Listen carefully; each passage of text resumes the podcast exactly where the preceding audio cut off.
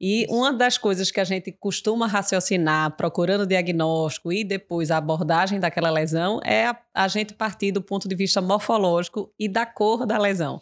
Isso. Né? Isso Semiologia é coisa... dermatológica. Semiologia dermatológica básica. Então a gente já define que uma mancha é de fato uma mancha quando aquela lesão não tem relevo, quando tem apenas alteração de cor.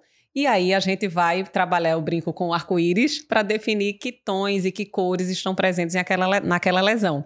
E aí a primeira coisa para a gente pensar no diagnóstico diferencial de manchas hipocrômicas é a gente realmente conseguir definir a cor da lesão.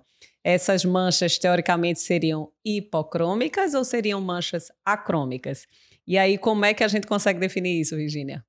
Então, é uma dúvida que às vezes os alunos eles têm com muita frequência, né? E Isso. às vezes na prática também não é tão fácil, né? Mas quando a gente olha a lesão, as manchas hipocrômicas, a gente vai ter uma diminuição da cor normal do paciente, né? Sim. A gente vê a mancha um pouco mais clara, branca, mas é um, um tom de branco mais leve. E quando a gente tem a mancha acrômica, a gente não tem melanina nenhuma nessa mancha. Então, aquele tem, a gente tem aquele branco intenso, né? Que a gente chama de um branco nacarado, né? Que é como a gente tem nos casos, por exemplo, do vitiligo. Isso. Né? Então, a ideia é a gente comparar sempre com a pele adjacente do paciente, a pele dita sã.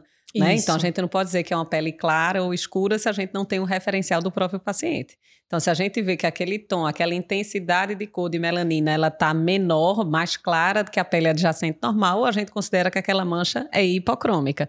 Como a gente, quem está aí no YouTube nos acompanhando, consegue visualizar algumas manchas hipocrômicas na face né, de um paciente, que a gente consegue diferenciar bem de um paciente, por exemplo, com vitiligo, que tem manchas completamente acrômicas, sem cor nenhuma, né? Isso. né? Vê como é um branco, branco bem aceso, branco, né? branco, branco aceso, né? Isso. Às vezes até o pelo também se encontra branco, né? Favorecendo esse destaque também da cor acrômica. Então, primeira coisa, o raciocínio, a gente insiste um pouquinho nisso, porque o raciocínio do diagnóstico diferencial vai ser diferente, né, Virginia? Isso. Se a gente pensa em um ou em outro. É, se a gente pensar um, vai seguir um determinado caminho de diagnósticos diferenciais, né? Se a gente Isso. define que a mancha é hipocrômica, aí a gente vai seguir um outro caminho, que é o que a gente vai discutir hoje aqui. Isso, isso aí já para organizar a cabecinha de vocês. Então, a gente vai trabalhar pensando nos diagnósticos diferenciais de manchas hipocrômicas.